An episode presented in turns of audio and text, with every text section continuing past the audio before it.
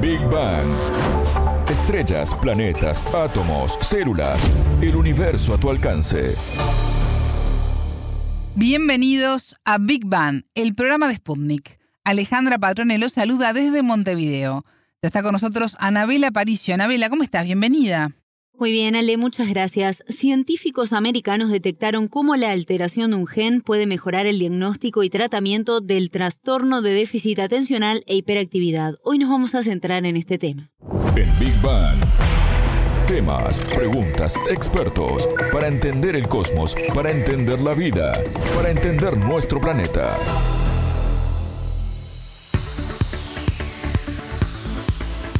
El trastorno por déficit atencional e hiperactividad afecta a entre el 7 y el 13% de la población mundial, según diferentes estudios internacionales. Se trata de una alteración del neurodesarrollo que afecta principalmente en la infancia y adolescencia, y sus principales síntomas son hiperactividad, falta de atención e impulsividad. Precisamente no hay una cifra exacta de este porcentaje de prevalencia debido a los problemas que hay a la hora de diagnosticar este trastorno y en los últimos años el avance y consumo de la tecnología sumado a la pandemia son algunos de los factores que causaron un incremento en la cantidad de casos de un trastorno que todavía no es comprendido del todo por algunos especialistas y sigue siendo un tabú también en la sociedad. Sí, totalmente. A esto se suman las dificultades del diagnóstico o en algunos casos diagnósticos cerrados, sometiendo a los niños o adolescentes a tratamientos inadecuados que perjudican su desarrollo a nivel social y estudiantil, así como repercute también emocionalmente en los pequeños y en la formación de su personalidad. Es por eso que investigadores del Centro de Investigación y Estudios Avanzados del Instituto Politécnico Nacional de México ven como esperanzador este hallazgo obtenido y publicado en la revista Molecular Psychiatry. La investigación comenzó al ver un estudio colombiano donde se detectaron altos niveles de susceptibilidad de este trastorno en genes y al confirmar el vínculo entre un gen y esta patología, el investigador del Departamento de Biología Celular, el haitiano Anthony Bucard Jr., comenzó a trabajar en el tema. Todo esto realmente surgió de un, eh, un, estudio previo que fue hecho en una población eh, de, de Sudamérica en Colombia, eh, una población que es muy aislada del resto de la población de Colombia, que se llama la población eh, paisa. Y eh, en este grupo de, personas que son aisladas de, de, los demás, pues se encontró justamente una susceptibilidad muy alta en este trastorno de, de déficit de atención y hiperactividad. Entonces, cuando estudiaron la susceptibilidad a este trastorno por vía de los eh, genes, entonces asociación de debilidad o de defectos en genes, eh, vieron justamente que había eh, un gen en, un, en particular, una región en particular de su genoma que estaba relacionada con, con esto y cuando fueron a identificar realmente cuál era este gen, pues se reveló que era un gen que se llama la trofilina 3 o ADGRL 3 eh, va a ser más fácil decir la trofina 3. Entonces, este gen, eh, eh, yo, por ejemplo, estaba estudiando este gen en el contexto justamente de la formación de la sinapsis, la formación de estas conexiones entre neuronas en el cerebro desde un buen tiempo. Entonces, cuando surgió este estudio, me dio justamente la curiosidad de ver qué estaba pasando y cómo hay varios indicadores que podían justamente como eh, relacionar este gen a la enfermedad. Así que fue la curiosidad que llevó a buscar a trabajar en el acercamiento a las virtudes de este gen y su vinculación con las enfermedades del neurodesarrollo. ¿Y cómo siguió la tarea, Anabela? La misión fue descubrir o descifrar el código molecular que dirige a la formación de las conexiones neuronales. Así lo explicó el investigador haitiano la regulación de este gen es como modulada durante el neurodesarrollo y se ve que aparece, por ejemplo, en los roedores eh, donde nosotros lo estábamos estudiando, aparece un poquito más tarde, un poquito como, eh, pues aparece es que incrementa su expresión, su eh, función, un poquito más tarde después del, del nacimiento. Entonces que realmente si, por ejemplo, se va a afectar funciones de las neuronas, pues va a ser algo que va a tocar realmente algo que se necesita para que se desarrolle el sistema nervioso, para que justamente se aumenta las funciones a lo largo del tiempo eh, durante el desarrollo del cerebro. Y este era también coincidente con lo que se ve con esta enfermedad, que es una enfermedad del neurodesarrollo. Un estudio que nos llamaba la atención eh, para justamente ver si defectos en este gen están realmente como relacionados con defectos en los procesos de formación de la sinapsis. Y realmente lo que nos hizo surgir la idea de estudiar este trastorno. Este trabajo llevó seis años de investigaciones y pruebas en laboratorio. Una de las tareas consistió en recrear las funciones del gen latrofilina 3 dentro de un gen sintético. ¿Cómo se hace esto, Anabela? Es complicado, pero es bueno escuchar atentamente lo que nos explica Bucard porque lo explica de una forma muy clara y que nos permite entender también todo este trabajo. Él explicaba que se realiza a través de experimentos denominados transcripciones. Esto permite generar las funciones del gen dentro de la célula. Recrear o generar en el gen humano de la latrofilina 3 estos defectos que se había descubrido en estudios de asociación entre este gen y la enfermedad.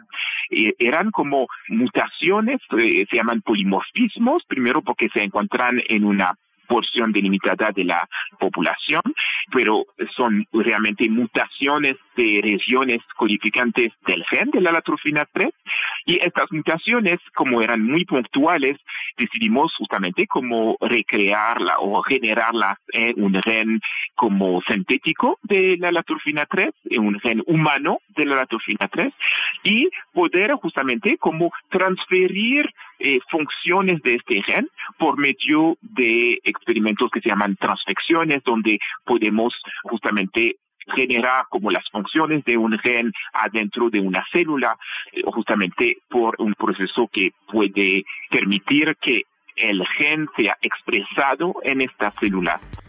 La tarea de regeneración y transcripción llevó un año. Se realizó un trabajo en conjunto con Canadá, donde aprendieron diferentes herramientas de señalización celular y así llevaron a cabo nuevos experimentos que les permitieron detectar mutaciones relacionadas con el trastorno del déficit atencional e hiperactividad pues vimos que al utilizar estas herramientas había justamente una vía de señalización única que se veía afectada, que se veía afectada por estas mutaciones presentes en el gen de eh, la, la 3 humana.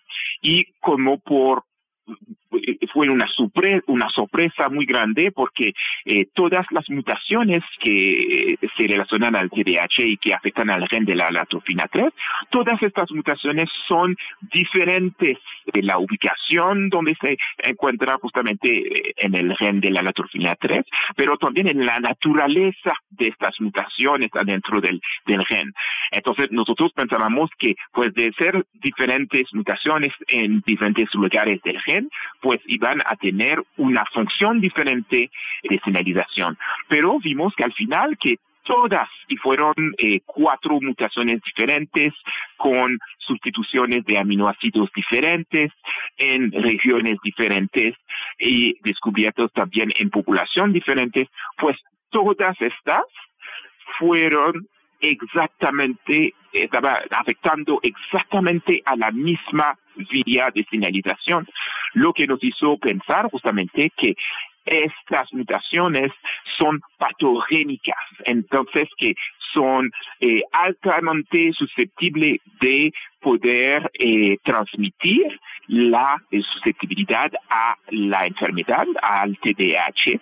¿Y por qué? Porque a pesar de ser diferentes modificaciones, todas llevan a un mismo defecto, entonces que eh, eh, este defecto es pues la modificación del gen y su relación a este defecto es muy estable, puede ser reproducida en diferentes contextos, pero siempre tocando al mismo gen. Si bien este hallazgo les confirmó el descubrimiento inicial de la susceptibilidad a la enfermedad desde este gen, los investigadores siguieron trabajando para entender cuál era exactamente este defecto del gen. Así es, Ale Bucard nos explicó cómo fue el hallazgo de este aspecto estos receptores, la dopamina 3, son receptores que permiten justamente transmitir señales de afuera de la célula hasta dentro de la célula, pues estos receptores son de la familia de los receptores acoplados a proteína G de adhesión, porque es una proteína de adhesión que puede ayudar justamente a papeles de adhesión de la célula, que le permite a la célula anclarse en contextos celulares o con la matriz extracelular. Entonces vimos que estos receptores que son de esta familia de receptores acoplados a proteína G, en particular la tofina 3, tenía un patrón de señalización por proteínas G, por múltiples proteínas G, pero las mutaciones afectaban solamente una de estas proteínas G, que es la proteína G13, que se relaciona justamente con una señalización hacia el citoesqueleto de la célula, o citoesqueleto de actina, ¿no? estos huesos de la célula.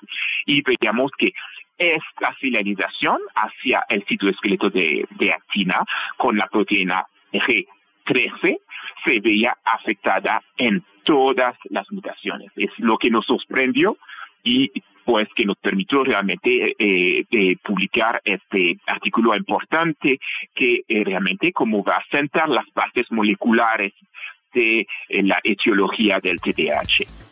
Bueno, y luego de entender la esencia de esta investigación, la pregunta es, ¿cómo puede ayudar todo esto a la niña o al adolescente que vive este problema con su vida cotidiana? Y a la familia, ¿verdad? Porque a veces también es muy difícil saber cómo tratar y cómo abordar eh, esa problemática y lo que le ocurre. Y al entorno, el barrio, la escuela, el liceo, los amigos, todo el entorno social. Sí, una cadena enorme, sin dudas que sí. Tener un diagnóstico certero es algo fundamental. Según Bucard, hoy se detecta este trastorno a través de evaluaciones semicualitativas parciales con la opinión de padres, profesores y un médico y respondiendo a un cuestionario, pero no hay una prueba diagnóstica biológica, lo que puede derivar, como ya hemos dicho, en un diagnóstico y un tratamiento errado estos hallazgos, eh, los hallazgos que nosotros eh, proponemos con estos estudios, nos va a permitir como avances múltiples en diferentes niveles. Uno al nivel de diagnóstico, porque, por ejemplo, se va a poder diagnosticar la presencia de estas mutaciones en los genes de, de paciente, en el genoma de los pacientes. Entonces, se va a poder realmente tener una herramienta que nos permite decir si o no el paciente puede a lo largo de, su vida desarrollar síntomas o desarrollar más o menos como defectos en su neurodesarrollo en, y que se relaciona tal vez defectos en las conexiones interneuronales. Este es uno. Nos permite como describir la enfermedad en términos menos parciales en términos muy sistemáticos con la detección de las mutaciones en este gen. Y precisamente tener un diagnóstico correcto mejora notablemente la indicación de un tratamiento exacto y a medida de las necesidades del paciente, y así lo mencionaba el investigador haitiano. Tener una alternativa posible para el tratamiento de este trastorno. Hay que decir que por en la fecha eh, se trata este trastorno con em, medicamentos que tienen efectos generales sobre eh, eh, procesos de liberación de neurotransmisores en el, en el cerebro. De manera general, estas drogas, estos medicamentos, actúan de manera a aumentar la cantidad de dopamina en la porción en el, espacio sináptico. Eh, pero se sabe muy poco de cuáles son los blancos eh, que, eh, que respaldan justamente a la función o a la acción de estas, de estas drogas. Pues lo que proponemos nosotros es que ahorita se podía enfocar más a blancos terapéuticos precisos eh, que justamente constituyen en gran parte los receptores acoplados a proteína G y en particular este receptor acoplado a proteína G de tipo adhesión, que es la latrofilina 3, se podía justamente enfocar nuestro tratamiento o eh, estas terapias eh, medicamentosas a un receptor en particular, a este receptor en particular, para poder tal vez tener un incremento de la función que se perdió justamente eh, con la presencia de estas mutaciones en este gen. Entonces, lo que proponemos es que eh, podíamos enfocar el tratamiento del eh, TDAH para que tengamos menos efectos secundarios a lo largo de, de la vida, pero también para que el tratamiento en esta enfermedad pueda ser más dirigido. Un tipo de, por ejemplo, medicina personal, por ejemplo, Escuchábamos al haitiano Anthony Bucard Jr., investigador del Departamento de Biología Celular del CIMBESTAB en México, quien nos contó detalles sobre el hallazgo científico que permitirá mejorar el diagnóstico y tratamiento del trastorno del déficit atencional e hiperactividad. Muchas gracias, Anabela. Un placer. A ustedes les decimos que pueden volver a escuchar este programa por mundo.spundinews.com. Esto fue Big Bang